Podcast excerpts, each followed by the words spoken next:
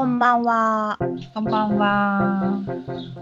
えー、グッドナイトリンペットはアーティストコレクティブタイムラインプロジェクトのメンバーである長倉と渡辺が、えー、様々なトピックで話をしていく番組です。ははい。い。今日は3回目でしたっけ？そう、3回目。3回目にして定型文が出来上がったね。えー、まあね、こうやって、ちょっと、ちょっとずつ、型作りができていく感じで、私はそうだね。ですけどね。はい。どうでしょう？えっ、と、今回はお題はユッキーからというこ。とで。うん。はい、今回私から気になった話題をちょっとシェアするよというところで、えっとね、これはね、 Berliner Zeitung って言って、ベルリン新聞かな？ベルリン新聞のオンラインの記事なんだけど、えっとね、オードリー・ロードさんってアメリカ合衆国の作家であって、詩人であって、フェミニストであって、 womanist であって、司書であって、人権活動家である、すごくいろんな肩書きをた方がいるんだけど、ベルリンのとある地区のですね、えっ、と、道の名前を、まあ、その彼女の名前にしようっていううん。決定が、まあ、なされましたよっていう記事です。で、これさ、うん。これさ、実はさ、昨日送られてきて開いたらさ、うん、ドイツ語のさ、クッキー了解してっていう表示がさ、うんドイツ語でさ、どれが何だかわからなくて開けてなってる。通シュティメとかなんかな、アクツェプティエレンとかなんか。そう、知らない。知らないけど、きっとキクッキーのこと言ってんだろうなっていうやつ。わかるわかる。わかんないけど、これクッキーのことだろうな、みたいな。そうドイ、ドイツのクッキー、どんな、どんな設定なんだろうのボタンが OK みたいな感じでしょみたいな。そう、それそれでさ、嫌だってやったらさ、ニュース開かなくてさ、あ、そっかそっか。許可しろってことなのか。そう、許可しないと読ませないってなっちゃって。読めてないんだけど、ちょっと開いてみようかな。うんうん。まあでもそうそう、これドイツ語になっちゃうんだけど、そう、でも、うんあベルリン、私、他の都市、他の都市も多分そうだと思うんだけど、ベルリンの道って大体、あの、人の名前がついてたりするんですよ。はいはい。で、実を言うと私の大学院、出た大学院のうん。住所の名前はヨハネス一点通りです。ヨハネス一点通りです。おーえ、その通りの名前と数字うんの掛けそう、ヨ合わせ。ハネス一点通りがなんかば、まあ、バーって長くあって、うんその通りの何番何番何番みたいな感じで、はいはいはいはい。まあ振り分けられてるんだけど、うんうん。なんかベルリンのそのな道のうん。ある一個の道の名前を、うんオードリー・ロードさんの名前に変えましょうっていういうことが。これ、さ、あうん、あの、ちょっとそれで昨日お題をもらって調べたけどさ、うん、オードリーさんはドイツの人ではないんですよ。そうないんだよね。面白いんだけど、うん。なんかね、まあ、その背景から話すと、うんそのフリードリヒハ、フリードリヒスハインとクロイツベルグっていうなんかまあ地区があるんだけど、ベルリンに、その一区間の一個の道のどれかを、うんの通りの名前を、まあ、変えようっていう動きがあって、で、2005年時点で、まあ、その通りの名前を女性の名前だけ、女性、今度変えるなら女性の名前だけにしましょうみたいなことはもうすでに決定してうん。うん、で2019年の2月の時点でで、その名前をオードリー・ロードさんにすることがもう決まってたんですよ。へえ。おうよってなってたんだけど、で、どの通りを変更するのかが決まってなかったらしいのね。はいはい。で、どでその通りを決めたのがまあ最近です。でその通りにももともと名前があって、うん。元の名前が、オットー・テオドール・ファン・マントイフェルさんっていう、おマントイフェル通りっていう名前があったんですけど、うん。その人がプロイセン王国の保守派政治家だはい。で、1850年から1858年までプロイセン王首相を務めたそうです。うんうん。で、なんか1850年2月に、まあ、ベルリン市の名誉市民となったらしいんだけど、もともとそのマントイフェルさんの名前だったのを、まあ、うんオードリー・ロードに変えようよっていううん。ことになりました。でね、なんでオードリー・ロードさんの名前が選ばれたのかって、まあ記事にあったのと、あとちょっと調べたのは、なんかね、1984年ぐらいから、うん。とね、ベルリンにあるね、ベルリン自由大学っていううん。のがあるんですけど、ベルリン自由大学で3ヶ月間、うんあの指導ワークショップと指導コースをなんか教えてたらしいのね。うん。で、まあ、当時はさ、その東西分裂時代、うん。まさにこう、東と西が分かれてる時の、に来て来てきたらしいんだけど、うん。まあ、もちろん西の大学で教えてたんだけどね。で、その後に1984年から92年にかけてかな、1992年にかけて、まあ、5回ぐらいベルリンに訪問してるらしいの。はい。で、その時に、まあ、彼女はさ、まあ、黒人で、まあ、自らのことを自分自身でブラック、レズビアン、うん。母、戦士、詩人って自分で呼んでるのね。自分のことを自分に紹紹介してるっていうか、よ呼ぶ人なんですけど、なんかそのブラック、ドイツにもそのやっぱ、あの黒人の人がいて、で、その女性たちにすごくエンパワーメントしたっていうふうに言われていて、で、なんかドイツでもですね、アフロジャーマンムーブメントっていうのがあって、うん。アフロジャーマンのムーブメントの、うん。をにすごく影響を与えた人として知らはれ。るんですよ。で、なんかちょっと調べて面白いなと思ったのが、うんなんかまあその当時ですね、うん。なんかそのじゃあアフロジャーマンムーブメントがドイツで起こった時は、まあ、もちろんその年って、まあ、99%白人じゃなかったわけじゃないですか、まあ、ベルリンって。うん。まあ、すごくミックスドレイスだし、うん。もすごくいたからね、うん。戦後とかって特に。うん。全然白人オンリーじゃない都市なのにもかかわらず、まあ、その当時は常にそのようであるかのように振る舞ってたらしいの。あ。で、そういうドイツの人種的な、なんかそういうものに対して、いないものにされてる人が多かったっていうこそうそうそうそうそとう。だよね。そう。で、なんか、そういう社会の中で言語ではなくて、うん。自分たちをどのように定義するかっていうことを、うん。まあ、考えて、まあ、アフリカ系ドイツ人みたいな、アフロジャーマンの言葉を自分でうんうん定義し始めた。人からつけられたのじゃなくて、自分自身で自分を定義していくっていうこと。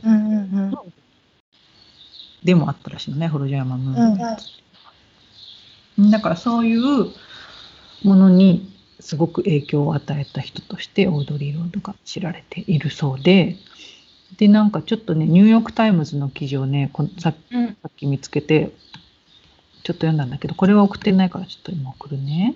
お願いしなんかます。ここでも結構ベルリンにまだそのオードリー・ロードはまだいるみたいな、なんかまだ。オードリー・ロードを見ることができますみたいな記事なんだけど、で結構なんかね、記念の建物とか、なんかそういうものもまだ残ってたりしてて、うん。いまだにね、現ベルリンでも彼女の影響を色濃く見ることができるらしいです。今回の記事をきっかけにちょっと調べてみたんですけど、うんうんうん。で、アメリカのあうんサンフランシスコでたまたまこのシスター・アウトサイダーという本がうん。ディスカウントされてたので、うんあ、オードリーだと思ってうん。で見たんですけど、これはエッセイとスピーチが収録されてるのね。はいはいなん。かパッと本当に 1, 一章二章ぐらいし、一章二章っていうか、1個2個ぐらいしか読めてないんだけど、なんかいろんなとこを旅するんですよ、彼女。いろんな国に行って。で、いろんな国に行って、そういうアフリカン、アメリカンの人とか、自分と同じようなこうマイノリティの女性に、うんをうんをエンパワーメントしていくっていう、そう。いうことをしていた人なんですけど。なんかさ、その送ってくれた記事と、あとウィキの記事、あの、日本語の記事が結構少ないなと思って、うんうん。それで、ウィキがすごい、ウィキなんか充実してたよね。うん、しててさ、見たけど、その、す本当にすごいいろんなところ行ってるよね。うん。で、ワークショップしたりとかさ、あと、その、連携していったりとか、そうなの。だから彼女自身が触発されていったりとか、だからいわゆる草の根的な運動をうんうん。すごくしていた人で、で、今はそれこそさ、インターセクショナリティっていう、うん、あの言葉がもう浸透してるけど、そのインターセクショナルな、うん、まあその差別とか、そのうんインターセクションにこう人,、うん。人が立ってるっていうことの思想、思想なのかな。そういう考えにものすごく影響を与えた人らしい。うん。あの、防具のオンラインの記事でさ、うんうん長谷川あずみさんっていう記事なんだけど、インターセクショナリティを理解することから始まる差別のない社会の第一歩、言葉から考える社会ってこれからっていう記事うんうんなんだけどね。えっ、と、アフリカン・アメリカン・ポリシー・フォーラムの主任研究員、ケビン・ミノフ氏。インターセクショナリティとは人種や性別、性的指向、階級や国籍、障害などの属性が交差した時に起こる差別や不利益を理解する枠組みです。うんうんうんそれで、あの、あれか、この言葉自体が、その、キンバリー・クレンショー氏が発表した論文の中で初めて使われた。あ、このキンバリー・クレンショーさんが黒人女性で法学者の方なんだ。うんうんうんブラック・ライブスマターが始まった2013年頃から再び注目されるようにうん書いてある。講座。複数性、複数の属性の交差。いう考えればいいのかな。うーんと、すごい多分分かりやすいのが、えっ、と、これうまく説明できるか分かんないけど、えーある、ある会社に、あー黒人の女性が面接に行って、うんまあ落とされたと。うん事務職か。事務職、面接に行って落とされたと。うん。で、裁判を起こしたの。人種差別だと。うん。うん、それは、でも会社側からすると、いやいや、私たちは黒人も雇ってますよとうん。いう言い分だったのね。でもよくよく中身を見てみると、うん黒人が働けてたのは事務職ではなく、肉体労働の方だったと。うん。で、でもそこの会社にいたのは黒人ででも男性だったっていう。うん。ここに黒人の女性はいなかったっていう話で、彼女は黒人であることと女性であることの2つの交差点に立ってて、その2つのラインから差別されてるっていうことだったんだよ。なるほど。と、女性アーティストっていうものがさ、アーティストっていう交差点、アーティストっていう通りと、女性っていう通りの交差するところに立っているとしたら、うんアーティストであることと女性であること。の2つの領域に立ってて、うんだからその、ちょっとなんか文脈が飛んでしまってる、ま聞いてる人はあれかもしれないけど、アーティストはものを作るっていう。だけど、アーティストはものづくりの担い手であって、言論の担い手ではないっていう、まあ、うん固定観念があるとするじゃない？うん。でそういうものの上に立っている、プラス女性であるっていうことがプラスされて、まあ、女性も言論者じゃないじゃないですか。もともと言論を担う人じゃないとか。うん。あとはそんなになんかこう、まあ、知識がないとかさ。うん。ね女性に付随して起こってくる家庭観念と、うん。こうプラスで私たちにのしかかってくるってう。ん。いう現象が多分起きてる。うんうんうんうん。そういうことが起こりやすい。でそういう複雑な立場にいるっていうことを女性であるっていうなんかジェンダーの視点から見ることでうん。自分に降りかかってくる差別とか理不尽なものを分かりやすく、そして人に伝えやすくうんしていきましょうよっていうことのうん説明の言葉としてインターセクショナル、インターセクショナルのが出てきたんだよね、きっと。これさ、今のユッキーの話を聞いて思い出すのが、その、1回目かなんかにさ、その、トリンティミハの。話をしたときにさ、その無限の際の獲得っていうものが必要だっていうフレーズうんをどう考えるかって話したじゃない？うん。で、その、際っていうのってこう、いちょっと言い方どうやって言うかわかんないけど、その、他者との際って要はその自分の属性を確認するっていうこととも言えるかなと思ったときに、うん。自分の肩書きが複数あるんだっていうことを、片方の見方で言うと、その、だから属性が交差するときに、その二重の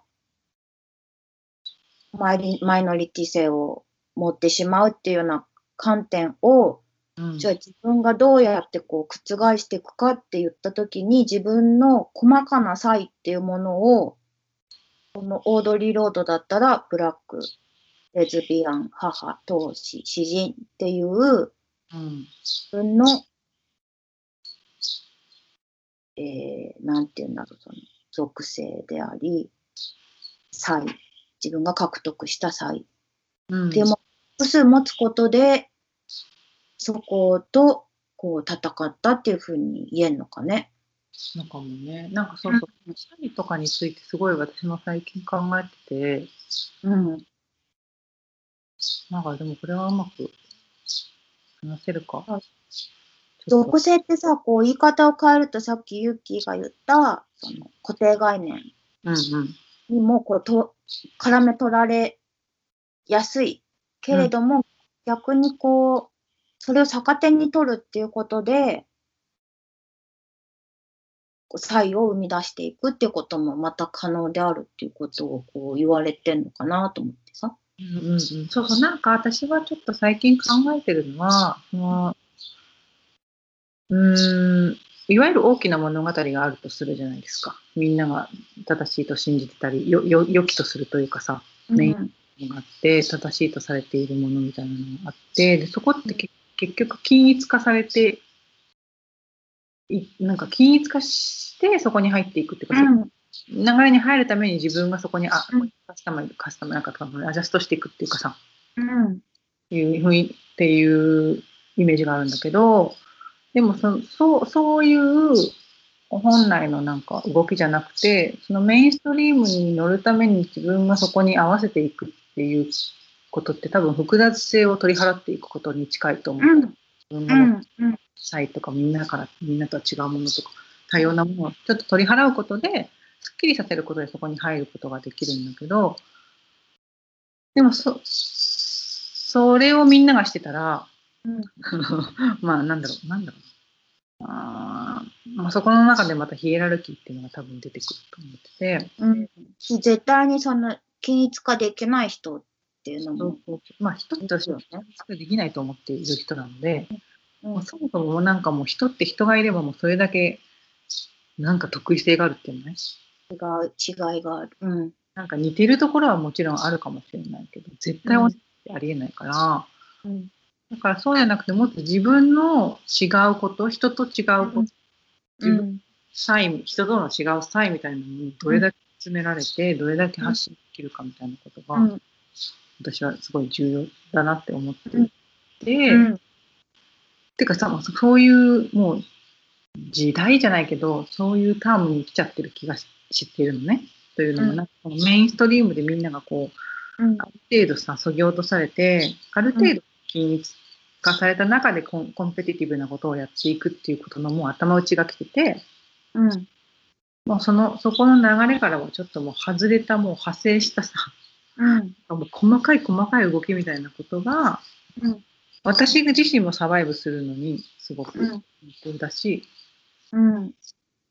重要なうん、タームで、だからさ、その、それがすごく難しくなってるのってさ、一回均質化することが社会の前提になってたけど、それって、ちょっと違うよねっていうのが、ところからこう、それをこう分解していってる作業だからとってももしかして難しく、難しくなってるのかなと思ったりして。えっと、日本語でそのユッキーが言ったさ、オードリー・ロード。うんうん。のね、なんか本見れるかなって調べたら、うん。ほとんどなくて、うんうん。それで、まあ、ウィキはそこにまとまってるなっていうのと、はい。あと YouTube でかなりこう、まとまって、うん。講演とか、話してるところとか出てくるなっていうのと、うんあとね、えっ、と、今、今日、今日時点では Amazon も日本の古本屋もちょっと見当たらなかったから市場には出てないから図書館かなと思うんだけど、えっ、とね、岩波書店のうんうん。世界文世界文学のフロンティアっていうね、シリーズがあって、うん。私それたまたま、そのシリーズの1だけ持ってるんだけどさ、これの 5, 5にね、うんオードリー・ロードの、あの、翻訳が載ってるって情報があった。見たーい。ね。彼女の詩は読んだことないのよ。詩を読みたいんだよね。うんうんうんうん。このシリーズね、結構面白くって、私もその、これの1が、えっ、と、トリンティ・ミンハとフロリアン・サルドゥアの日本語でなんか読みたいなと思ったときに、うん特にこのアンサルドゥアの本、日本語で読めるものが結構少なくって、うーん。それで買ったんだよね。うん。これ自体がさ、その、なんかさ素敵だな。そう、旅の狭間っていうタイトルで、あの、いろんな作家の訳された物語やエッセイがね、載ってるんだけど、うん。これのシリーズ5で読める。とりあえず見つかったのは読めるみたいだから、それ、それはまた詳細なところに載っけとこうかなと。あ、ぜひ、ありがとう。うん。あとさ、私、フェミニズムとウーマニズムの違いっていうのも、うんうん。ちょっと、全然分かってなかったなと思って、私もそんな分かってない。で、その、オードリー・ロードのさ、うん。そこでもウーマニズムって出てくるじゃん。うん、ウーマニストって書いてあったね。あ、そうだそうだ、ウーマニスト。ウーマニスト、ウーマニストってなんだろうっていうので、たまたまこれ、これまたなんか、ちょっとポッドだ、ポッドキャストのコーナーになりそうな勢いだけどさ、恒例のその積んどく本紹介になるんだけどさ、浸水車そう、で積んで読む。うん。浸水車から出てる行動するフェミニズムアメリカの女性作家と作品っていうのの英米文化学会編っていうのでね、うんうん。あのーこれも実はそのグロリアン・サルドゥアのことについての、えー日本語の何かと思って買ったやつなんだけど、それにさ、これはそのいろんなフェミニズム、フェミニストたちのことを、えー日本の研究者の人たちが語ってる本なんだけど、それでさ、アリス・ウォーカーについてうん。書いてあるね。うん。えー永田メキコさんでいいのかな？ほもほも。のところでね、えーウーマニスト、えーアリス・ウォーカーが、ウーマニストの定義を次のように記してるっていうと、それちょっと紹介しようかなと思って。うんえー、1、2、3、4、4つ定義してるけど、長い早い。4つ。でもね、結構短い。1、 womanist。 womanish に由来する。かっこ、 girlish すなわち、浮ついていて、無責任で不真面目、かっこ閉じの反対。えー黒人のフェミニストもしくは有色人のフェミニスト。黒人の母親が娘に対して使う表現。あなたの振る舞いは womanish だ。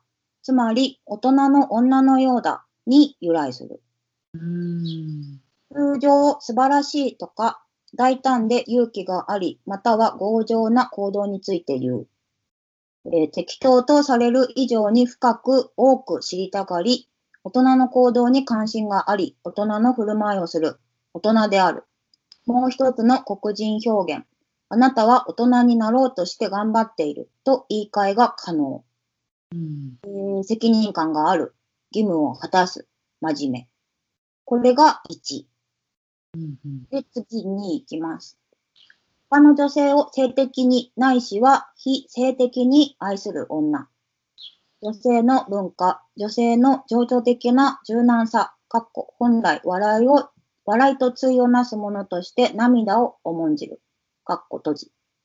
女性の強さを評価し好む。えー時として個々の男性を性的にないしは非性的に愛する。男女問わず、すべての人々の生存と健やかさのために献身する。かっこ公約。えー次が3。音楽を愛する。踊りを愛する。月を愛する。精霊を愛する。愛と食べ物と率直を愛する。奮闘を愛する。人々を愛する。自分自身を愛する。無頓着。4. フェミニストに対してのウーマニストとは、ラベンダーに対するパープルである。はいこれが、えーアリス・ウォーカーのウーマニストの定義だって。うーん。ちょっと、アリス・ウォーカーを突然出してしまったから、誰ぞということがあると思うから、ちょっとそれをちょっと言った方がいいよね。うん。うん。アフリカ系アメリカ人の作家でフェミニストって言われてる人ね。だけど、だからそのフェミニストっていうふうにも書かれてるけど、そのウーマニストっていううん。視点っていうものがこう、かなり重要になってきてるってことだよね。うんうんアリス・ウォーカーがカラーパープルっていう文章を書いてる。うんうんうんうんうんうん。それってあれ82年。ここのその初めにってところちょっと読んでるんだけど、アリス・ウォーカーの章のところね。アリス・ウォーカーがそのカラーパープルで書いたのは黒人男性による黒人女性の虐待を暴いたっていうことを書いてあるね。うん。なるほどね。ピューリッツァー賞のフィクション部門受賞してんだね。うん。ウーマニストの方が細かい定義があるのかな。ね、えそして、なんかすごい指摘だね。うん、指摘指摘。え、4番もう一回読ん読んでもらっていいですか？はい。フェミニストに対しての womanist とは、ラベンダーに対するパープルである。うんうんうん。このオードリー・ロードもさ、こうさらっとこうアメリカ合衆国の作家、詩人、フェミニスト、 womanist、司書、人権活動家であるって書かれてるからさ、フェミニストとウーマニストっていうのはやっぱり違いがあるっていうことが、ねこれで示されてるんだろうなと思ってさ。うんなんかさ、私さ、最近さ、すごい話してる、この前のインタビューでも思ったんだけどさ、なんか頭の回転すっごい遅くなっちゃったんだよね。あれだ、ホルモンモンスターだな。多分そうだと思う。なんか前ほどこうピッピッてコネクトしていかないやっぱさ、僕なんかさ、常にさ、はいはいはいとかって言ってるじゃん。調理中とかなんか言ってるから、うんあ、やばいみたいな、なんか。いや、その、その行動が、それを生んでるんじゃなくて、ホルモンモンスターがそれを起こしてるんでしょ？そうだと思う、そうだと思う。いや、すっごいこう、やっぱさ、こう、本当助かったと思ったもん、インタビューの時、やっちゃんありがとうと思って。そう、私もそう思ってたんだけど。やっちゃったと思って、もうマジマジよかったと思って。嘘、本うん、いや、本当助かったと思った。もうあの時もう頭がちょっと肌だから。いや、でもさ、いや、事情は違いとさ、思うように機能しないってさ、要はさ、思ってる自分と機能してない自自分がこう切り分けられてるじゃない？そうそうそ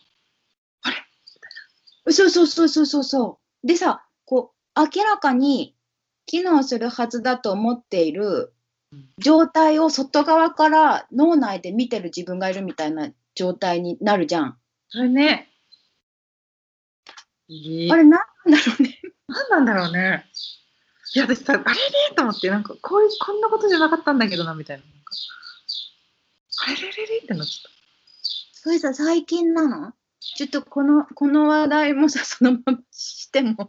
うんうんうん。いいいいと思うんだけど。最近、多分だけど、こう、娘が生まれてうん、そのお世話をして、で、しかもさ、インプットが本当ないのよ。でアウトはい。ないから、アウトプットやっぱここ、この時、このラジオの時と、うんまあ、今度お話しする時の準備のうんうん。こととかあるけどさ、その日常からアウトプットがあんまりない。昔、前はさ、その、出産する前はやっぱ仕事とかでさ、もうバンバン話してたし、本もすごい読ん読んだりとかさ、もううんネットとかも常にできてたけど、もう今で時間ないしさ、うん。だからインプットがもう圧倒的に少ないから、考インプッえがないトが少ない。情報が少ない。情報が限られる。なると思う。そうするとやっぱさ、喋っていくアップデートがさ、うん少なくなるのよ。あ、こんなことも、それなんか、例えばだけど、前はインプットしていたものの、いろんなインプットの点が、あ、これ例えば見たけど、とか、うんうんうんうん。これって言ってたけど、とかう。ん言えるんだけど、そのインプットが少ないから、う。んなんかもう、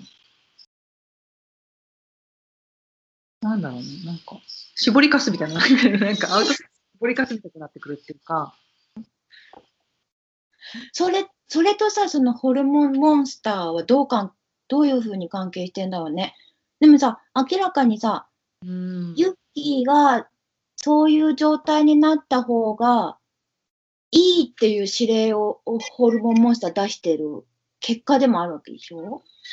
そうだと思う。うん。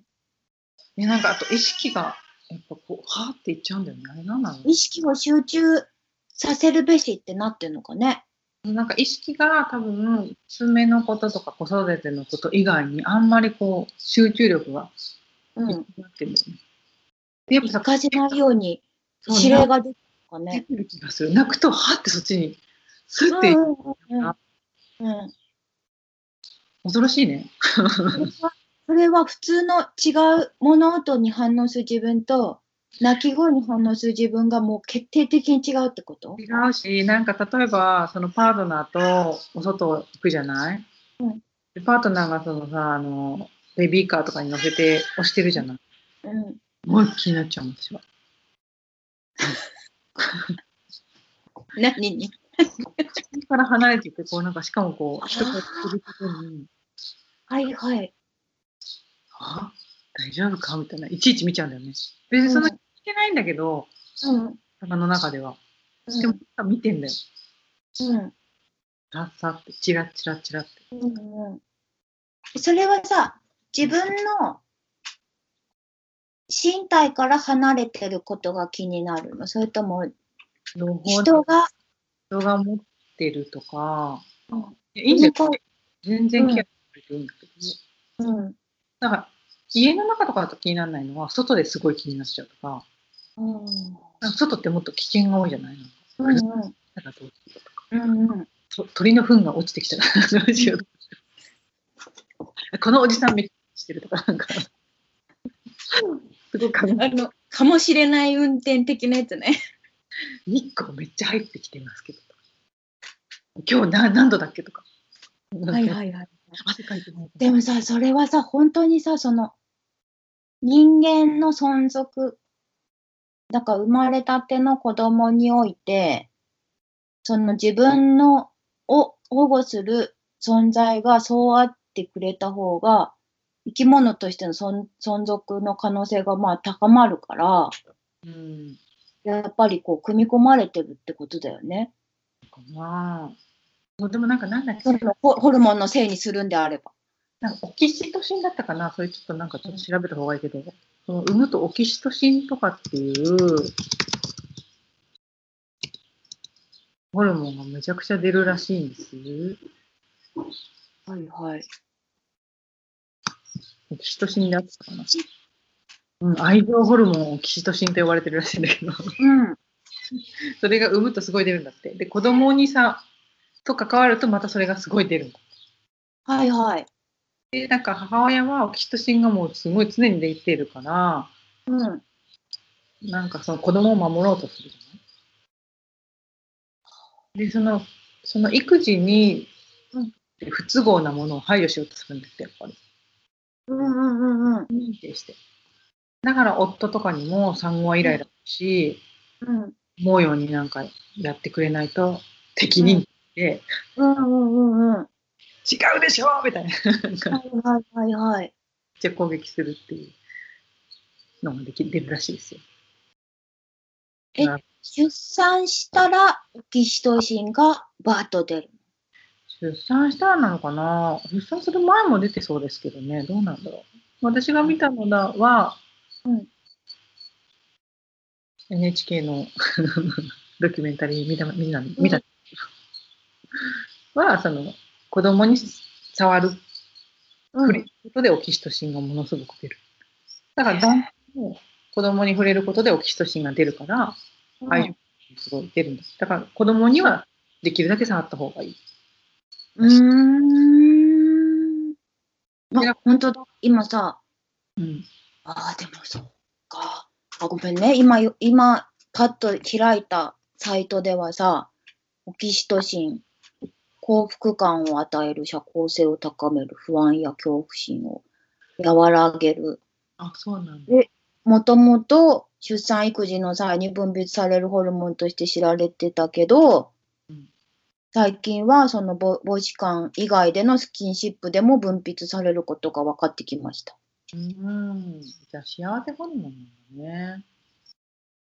でもさ、幸せホルモンが出てることと私の頭の回転がスローになったことは何がそうだよねわかんないけど、でもさ、なんかさ最近子供産んだ友達ともさ、ちょっとチャットとかなんか話すんだけど、なんかもうこの回で、ええやんってなるんだよね、ちょっと。うんうんうんうん。とかって言ってさ、うんえ、かわいいですねとかやって、うんで、でいいねみたいな、なんかそれ、うん世界があって、うん。その、そうって言ったら別の社会があるじゃん。はいはい。でやっぱり社会ってストレスフルだしさ、うんやっぱしっかりしなきゃいけないから、うん切り替えが難しいっていうのはなんか話した。ううんうんはいはい。まくできてないのかもね、もしかしたら。いやー、でもさ、ほら、この前さ、あの、3ヶ月検診だって言ってたじゃん？だから、まだ3ヶ月、やっと経ったぐらいなうん。わけじゃん？だけど、その中で、私としてはさ、こんな風に、すぐに一緒になんかするっていうことほとんど想定してなかったからさ、うんすごいこう、貴重な。大体さ、日本、日本、その海外どうだかわかんないけど、うんその産後すぐの人たちの情報って言ったら変だけど、どうやって過ごしてるのかなとか、どうやって考え、こう、どういうこと考えてるのかなってことって、結構見えにくい。そうだよね。じゃない？うん、よほどこう近かったりとかしない限り。だからさ、あのー、すごい知らない世界を見せてもらってんだけどさ、やっぱりその、これはやっぱり興味ある人多いんじゃないかなと思うよ、こう。いや、私もさ、それすごく考えたのやっぱさ、日本にいた時ってさ、妊娠とか出産がやっぱ、あんまりこう出てくるトピックじゃないじゃないうん。に隠されてたっていうか、むしろなんか子供いることも隠してる人とかもいた気がするんだよね。なんかそのアート活動とかしてると特に。ああ、はいはい。まあそんなにね、やっぱ子供を持つことが珍しいけどさ。うん。